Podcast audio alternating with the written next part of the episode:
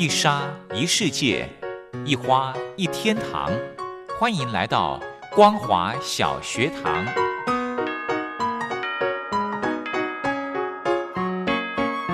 让我们一起学习，一起分享。光华小学堂。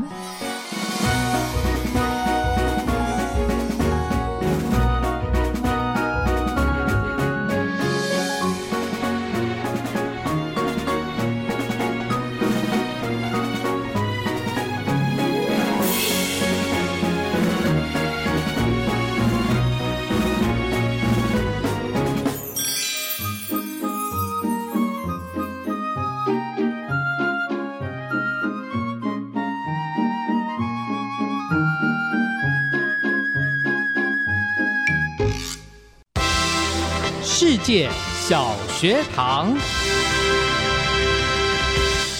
听众朋友，大家好，欢迎收听光华小学堂，我是黄轩。又到了礼拜三的时间，要来跟听众朋友分享学术论坛。今天的这场论坛主题是共军在东海争议区域的军事部署与战术能量分析，邀请到淡江大学国际事务与战略研究所博士生，也是台湾战略协会助理研究员肖时光肖教授来跟听众朋友做一个分析报告。论坛开始之前，先来欣赏一首好听的歌曲，由李佳欢所带来的《无解》。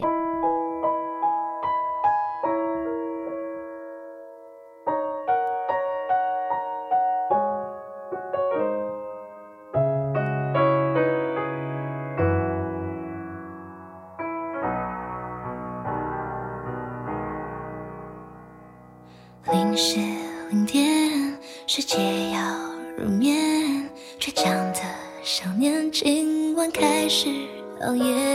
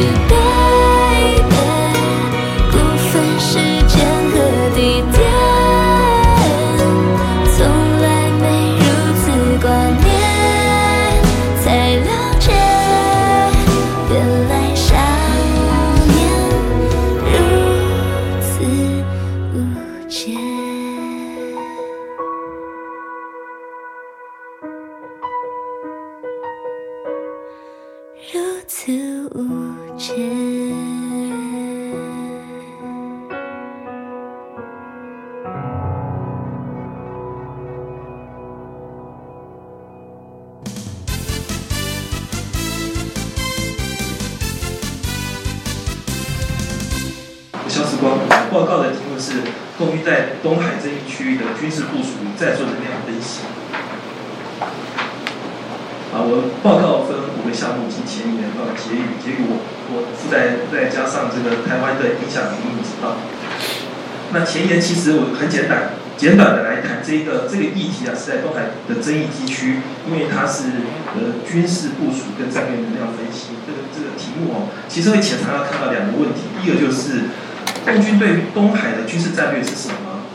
那另外就是针对于东海我们所知道的概念，后续会谈到钓鱼台。钓鱼台它会不会日本呢？将来提了它的军管？我觉得这是这是会潜藏我会在研究的时候必须要思考的两个问题。啊，那那后续这个这个这个报告是会会强化后面的说明。那东海这这个这个地方呢，左边这个这个图哦，呃，基本上这个东海这个它的长长度是七百海里左右啊，这个东西宽有有三百六十海里，东西宽的三百六十大概就是就是从这个大陆东。东海大陆沿岸啊，到这个到这个呃冲绳的附近呢，再随便一个一个直线的距，平均来讲大概就三百六十海里左右这个概念啊。那它最窄的地方是一百六十七海里，一百六十七海里其实我找的这个整个核对来看，基本上就是它北边北边这个呃黄海跟这个韩国济州岛这附近的连线的地方是最短的位置，大概就是一百六十七海里。那它整个面积大概就是这个七十一万平方公里啊。那呃，最主要这里面一个很重要的东西就是这个钓鱼台。钓鱼台它距它在这个台湾的东北边，其实它整个地地理啊都是跟这个欧亚大陆板块是连接在一起的。那另外它旁边还有一个是是这个太平洋板块，其实它是在板块是属于左边，它刚好是有个裂缝是在那边切割开来。所以在在中在这个这个钓鱼台到底是这个论论在国这个国际法的概念来看的话，其实很清楚在。这个台湾跟中国大陆在争取，其实是有它的道理，就是因为这个这个国际法其实是很明确在讲，它它底底下的地层是连在一起，是大陆块里面的一部分啊。那那这个钓鱼钓鱼台它它本身来讲，它有五个岛屿啊，还有这个三个岩礁岩。那它在在这个台湾的东北边啊，那那距离这个距离基流大概一百七十公里啊，距离大陆沿岸最近三百三十公里啊，对于。日本来讲，呃，是石垣岛一百七十公里，啊，冲绳岛大概四百一十公里左右。那我我研究这整个这个它的共军东部战区的战略构想，基本上，我觉得一般都爱想着积极防御，其实我认为这里面透露另外的东西，就是积极防御全面有一个措施叫做避实击虚啊，这符合这个《孙子兵法》里面这个这个虚实第六。那那那一篇里面所谈的内容，那基本上它分两个东西，一个就是战略手势，一个是战术公式。那那当然我在表上面我先画的就是先谈战略手势。那战略手势基本上就是在东海争议区里面啊，东海争议区其实刚刚那个表里面其实透露了几个地方，一个就是在这个呃钓鱼台列屿的部分啊，这是长期以来啊，北中还有台湾啊，日中还有台湾这个一直有争议的所有所有权，但现在是。托管给日本，那再就是这个中日之间啊，它在东海里面，它有这个这个油气区，油气区啊，在东海划界的问题，这个大陆跟这个日本在两边的划界的概念是不太一样的。但是这个以日本坚持的情情况之下呢，它是以这个中线来划分，呃，它它的地界的话，它确实是有利的。那大陆是以这个以这个国际法的概念，它它是大陆。大陆延伸的这个这个底下的海床延伸的这个的底层，那它可以到延展到三百五十海，基本上呃这争议的部分呢，这个到现在为止都还是持续存在。那在在第三个第三个问题在东海出现的问题就是台湾的问题，我想这个大家都了解。那在这个执行的模式呢，呃东海钓鱼台那个。海上的那个执行模式，它是采取海警、渔船跟海军三个梯次来做这个防御。基本上，它执行的方式呢，呃，它是我认为它是一个手势的概念。为什么？它是由海警带着渔船、渔民啊，这渔民又又又有另外一个身份，它叫做海上民兵啊。那基本上在这个整个整个钓鱼台的的这么长久的一个作为呢，后面会有这会提供一个表列的这个这个日本这个防卫厅所提供的一个一些技术，或许会跟大家做个分析。那这个在执行的方式由海警来指挥，这个渔船来实施。那渔船就负责负责按照他这个民民兵的这个海上民兵的那个那个做法呢，他会做很多的这个战术战略的一个操作，来维持他自己的有利的地位。那如果在这海上跟日日本的这个保安厅的这个的船机呢发生重大冲突的时候，基本上他还是以海警执法的权利来落实来执行。那共中国海军在做什么？海军其实它只是做一个安全维护。如果说啊有有需要救难或者是这个相相关的这个维和的这个这个协助，基本上它只是辅助这个海警在这个执行的的的做法上面啊。为什么？因为它避免它冲突升高，呃，而且要在符合国际法的条件的层级之下来来处理整个事端。如果说真正事端发生上去没办法收拾怎么办？那它很简单，就有两国的这个。外交层面来来处理，等于说他直接就跳过了海军可以处理的层面。虽然海军在这体系里面，他有他的身份，可是他在第三线后面。那这是我观察的一个一个重要的概念，所以我认为它是一个战略型的手势。那另外还有一个战术公式，战术公式什么东西？它是最主要就是在东海舰队啊从事军事力量的训练运用来支撑它的战略手势。那这个部分来讲。因为东部战区它负责的，它负责的这个东海地区有争议区，啊包括台湾地区的这个作战任务责任。那再加上军改之后啊，它这个东海东海战区它有编设这个联合作战中心。那联合作战中心它统一指挥所有的部队啊，那来遂行联合作战。那相对在在这个在这个执行的状况，它会碰到两个问题，就是无论是跟中国大陆，无中国大陆无论是跟日本或者是台湾。会有一会有这个会有这个主权上面的冲突，或者是它发生在战争情况，它其实背后所产生的一个一个一个问题，就是它会跟美国的的对对冲。那相对的，美国在这两个处理上面呢，它就产生另外一个问题，就是它它必须要想办法，它到底是要接受还是还是还是脱离？那这这个部分在在整个。钓鱼台的事件当中，其实可以看出来，这个这个现象它持续是在做它的发展。那中共的这个战术的部分，它持续就是按照它的军事职能的训练，然后包括在能够出它的第一岛链、黄海、东海各方面的运输的航道首航，实施战场经营，最主要还是维持它的国家的安全，还有海上利益。而整个东海战区。它的北海呃东海舰队它的部署跟能能量分析，基本上呃右边呃有一个这个这个它的兵兵力的这个的概念表哈，就是它的东海舰队呃它有三个三个主要的基地啊，是上海、舟山跟福建，它底下我来做它的它的几个几个这个水警区，那基本上在在在东海战区这这个部分呢。这个部分，呃，上上海基地它基本上就涵盖在北边，那那这个舟山就是就是就是长江口这这这一带，那剩下这边这个这个呃都是福建的地区，其实它很清楚，但这个概念有一个很很重要的一个问题，就是我发现它里面因为它的港，它的沿岸港港区的这个复杂的地形，有很多的渔港，相对的，它的海上民兵也都在上面有立。是目前我们从学术的资料来显示，很难看到它海上民兵哪些的这个部署能力的分析，在执行任务如何匹配，如何什么时候去做。基本上这一段呢，在学术资料上面很少看到有具体的探讨分析。可是我们还可以从这个旁边侧影的方式，会发现有很多的这个大陆学术资料，它在分析。分析的他的这个对于民兵人员实施任务的情况，他的心战或者是他的辅助的文宣的宣教，哎，很多这种资料，所以我们确定这个他的这个民兵的这个处理上面来讲，基本上是很扎实，都在他沿岸的。因为渔民他可能除了捕鱼为生的任务之外，剩下就是他他的战术的运用跟战略运用，他如何搭配海警，如何搭配海军来遂行他的任务，其实这是很重要的这一个区块。相对这个图也也也展示一个后面很重要的程序，就是。这个这个东海防空识别区的区域，它有涵盖到涵盖到钓鱼台。那针对于日本这个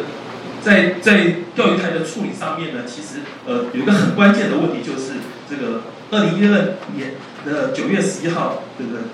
野田内阁宣布了这个国有化钓鱼台。那钓鱼台的维护，其实在中国大陆来讲，其实。一直都持续在进行啊。那我先讲美日之间，美日基本上针对于钓鱼台来讲，这个这个野田他野田政府政府宣布了这个国有化之后呢，其实在才隔一个多礼拜，九月十九号，这个当时这个美国国防部长潘内达在大陆访问了，他就主动的发发表了这个这个整的说法，就是呼吁双方能够以和平的方式来处理钓鱼台纷争。从这个作为就看得出来，美国他并不希望针对钓鱼台的处理状况被迁入，也等于说他在他在这个前面刚才所分述的这个所有冲突纷争来讲，他不希望他把俄语的这个军事兵力浪费在这个措施上面。当然，看事态的发展，但是目前来讲，只要事态没有没有持续持续往上发展的话，基本上他不需要被迁入，这很清楚。啊，可是第二层第二状况，在二零一一四年八十月八号的时候，这个美日防卫指针修订的报告里面。呃，他又提出来啊，这个又扩大了这个所有，因为因为当时当时这个情况呢，有很大一部分的成分是因为日本自己国内一些国内的形势所造成的。可是呢，美国以这个美日安保条约这个这个盟友的立场来讲，他还必须要有一个回应的作为。那再加上这个钓鱼台这个处理来讲，他前面讲过，他他他希望两两造之间能够和平来处理问题，可他又不需要被拖入，可是他又必须要满足日本国内的情绪，至于整个整个态势的处理。所以说，在这个防卫指上，他修了，他把这个世代这个这扩大事态的这个状况，加把这个武装冲突还没有发生的这种灰色地带，他都把它写进去。那等于说也也能够有个很好的回应。那可在中共方面来针对这个野田的这个等于说钓鱼台事件拉到一个最高潮的一个一个一个气氛的状况之下啊，基本上还有三个回应的动作。当然，我先写的是写这个这个这个。呃，中共这个东海舰队的反应，它基本上它就是这个持续联合演训来实施贺主。那在这个二零一三年十月十八号的时候，他他施展了这个机动五号的跨区的的这个演习。它最主要的目的就是要逐步从它的成语里面逐步强化它它的回应日本政府的一个措施。那当然这这个只是它一个战术做法的方式，当然还有其他的，等于说它会有。连带而产生一些政治层面的效应，啊，是它是它里面的后续会会碰到的一些收获。那那第二个谈的它持续发展，因为野田的这个状况之后呢，很快的这个当时并不是海警，可是这个权责在海警的手上。当时当时的是是这个海监船啊，海监船跟那个这个。海海监船、民政船，呃，这这个相关他们他们来实施这个呼吁，所以说立刻就就是直接给予了回应啊，并且这个强化他们的这这个这个呼吁的内容。啊，第三个就是刚才所提到的啊，画设的这个东海防空识别区，它可以它可以从这个空中旗帜上面先过滤掉安比较安全型的航空器，那针对。没有被列入这个这个安全名单的那航空器出现的情况之下，它可以提早做这个这个呃预警的旗帜的分析啊。对于它的战术来讲呢，空中的这个防御战略是有很好的方的的做法。那中国海海军的部署的概念，基本上它保持在海上的这个维权的。这个动态实施的，针对于钓台状况，它可以实施的。安全的。关注，实质上它还是持续做它的。练兵，来培养迅速机动的。这个远海航行的。作战能力，来真具备这个退却日本他对于钓鱼台的。实质性实施军管的。这这个野心啊，这是他最主要的。方式。那另外海军这个首重的。任务，其实还是在维护他的。国家主权跟领土完整，然后能够维护海上的。战略航域的。安全。那我带到的，他第一个第一个回应的就是这个机动五号。这机动五号，呃，非常感谢陆文浩的学者，他曾经在这个期刊上面，呃，展望探索里面所所研究的这个，我我引用了他非常多。可是我以这个呃，我以这站在巨人的肩膀上，还有很荣幸能够看到他这样分析，呃，让我能够更更更处理比较好处理这个东东海舰队它实施演训的这这些规模。因为联合演训方面来讲，其实。在这个部分，其实最主要是这个东海舰队跟南海舰队跟北海舰队，它自己本身实施远海的这个的训练，然后针对于外访的这个三条船呢，它在它在它在这边做个做个这个有截击区，它有背靠背，两方面没有没有接触的情况之下，啊，定一个区域在实施交战做训练，啊，同样的这个这个这个演习方式呢，其实呃对对它的这个训练提升非常有很好的效果。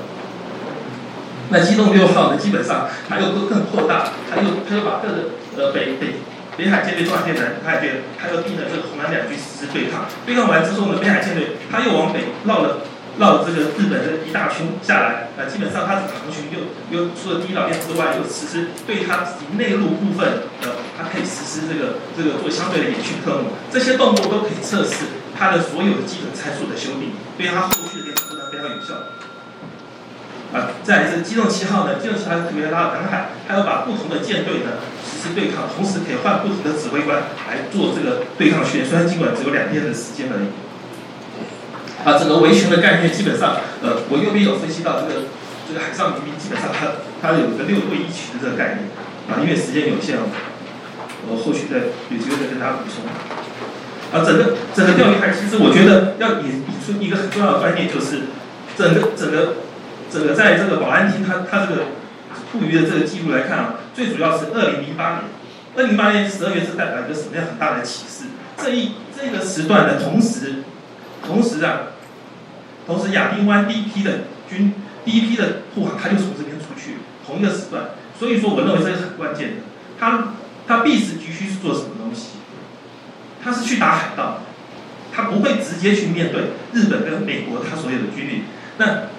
东海舰队，他对于美军在在这个第一岛链所有的军，从来从来不对他的这驻军做任何的正式的回应，或者是给他有任何的冲突，他就是会降低这个这个冲突的排名。那那所有这些呢，就由这个他的海警海警整合了之后，来来实施他的护理。啊，碍于时间，我就不多说。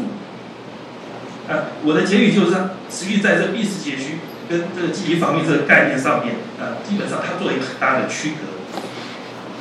那最主要是这个，在在整个钓鱼台的这个状况处理上面，我们发现，呃，它朝向了共管的模式啊，尤其是尤其是在这个最近呢，到呃，日中之间，它的它的这个高层啊，实施了这个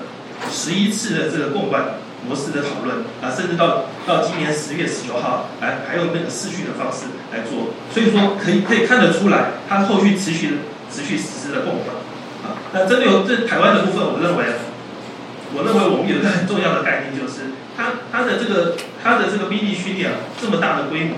那尤其是最近的在我们这个西南西南航线上面，这个 A D I 西南地区，那那它经常的这个战机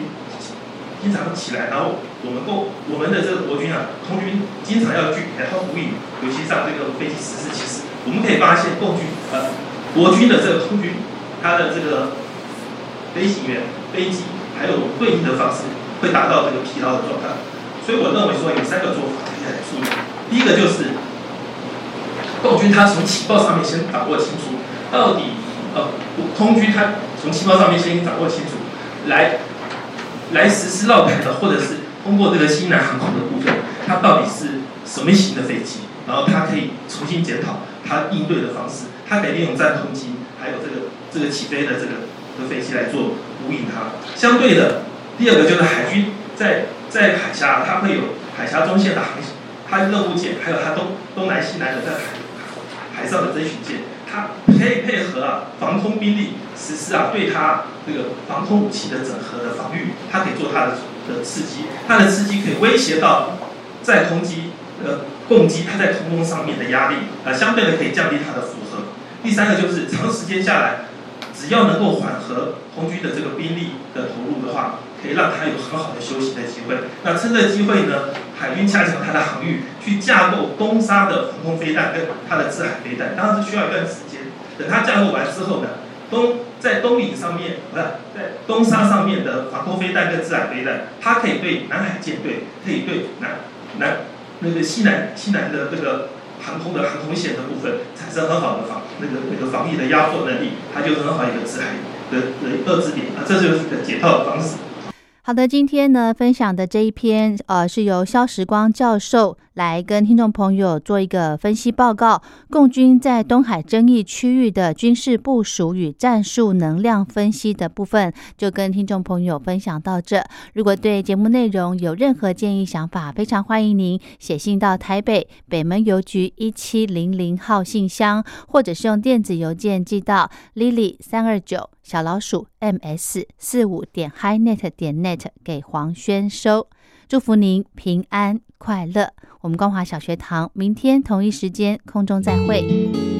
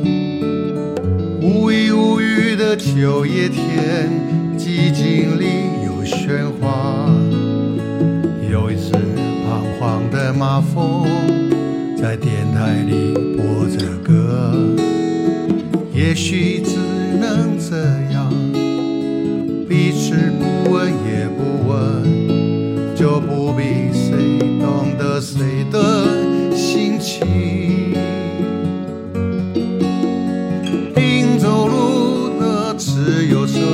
有些变得奢侈，有些像无意的灵魂。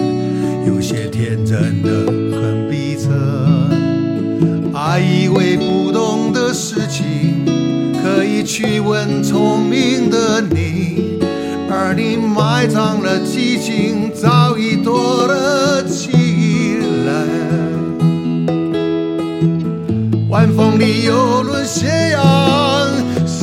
在唱他的歌儿？我只是播歌的马蜂。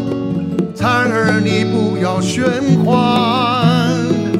怎么你会不知道生命里有喧哗？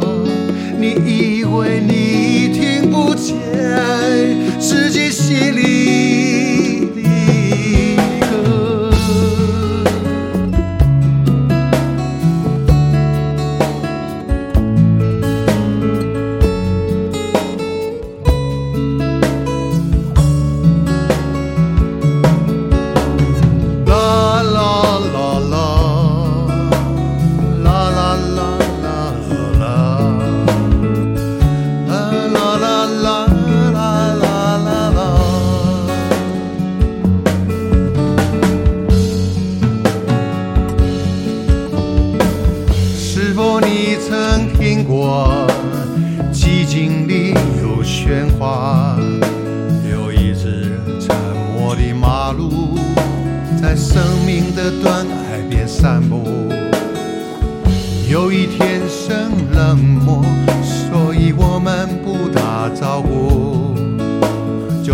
比谁懂得谁的心情。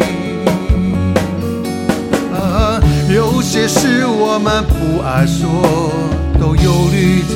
家国。人间事偶尔叫人分裂，叫我何去何从？还以为你不懂的事情，可以请教迷惘的我。我早已亲手埋葬了寂静，夺去了温风。夕阳下的归儿啊，你别问我来自何方，我只是徘徊的晚风，从不记得有喧哗。怎么你会听不见